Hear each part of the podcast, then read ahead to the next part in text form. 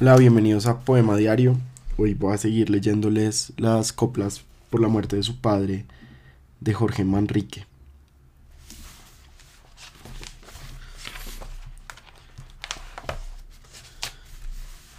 Pues aquel gran condestable, maestre que conocimos tan privado, no cumple que de él se hable, sino solo lo que vimos, degollado, sus infinitos tesoros, sus villas y sus lugares, su mandar, que le fueron sino lloros, que fueron sino pesares al dejar? Pues los otros dos hermanos, maestres tan prosperados como reyes, que a los grandes y medianos trajeron tan sojuzgados a sus leyes, aquella prosperidad que tan alto fue subida y ensalzada, que fue sino claridad, que cuando más encendida fue apagada. Tantos duques excelentes, tantos marqueses y condes y varones, como vimos tan potentes, di muerte, los escondes y transpones, y sus tan claras hazañas que hicieron en la guerra y en, la, y en las paces, cuando tú cruda te ensañas, con tu fuerza das en tierra, las deshaces. Las huestes innumerables, los pendones y estandartes y banderas, los castillos impugnables, los muros y baluartes y barreras, la cava honda, chapada o cualquier otro reparo que aprovecha, que si tú vienes airada, todo lo pasas de claro con tu flecha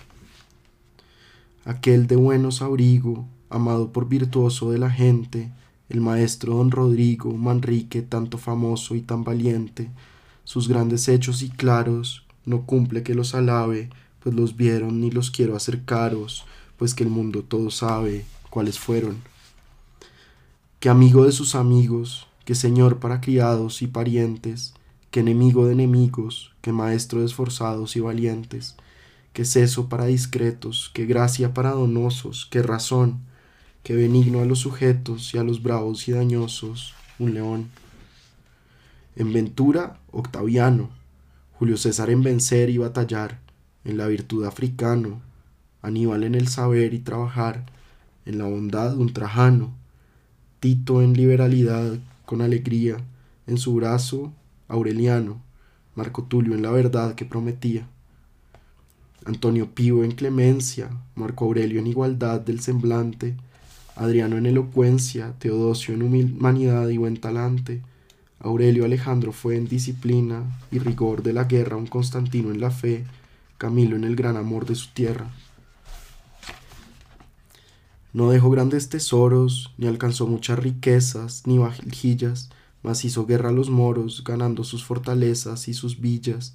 y en las lides que venció, Muchos moros y caballos se perdieron, y en este oficio ganó las rentas y los vasallos que le dieron.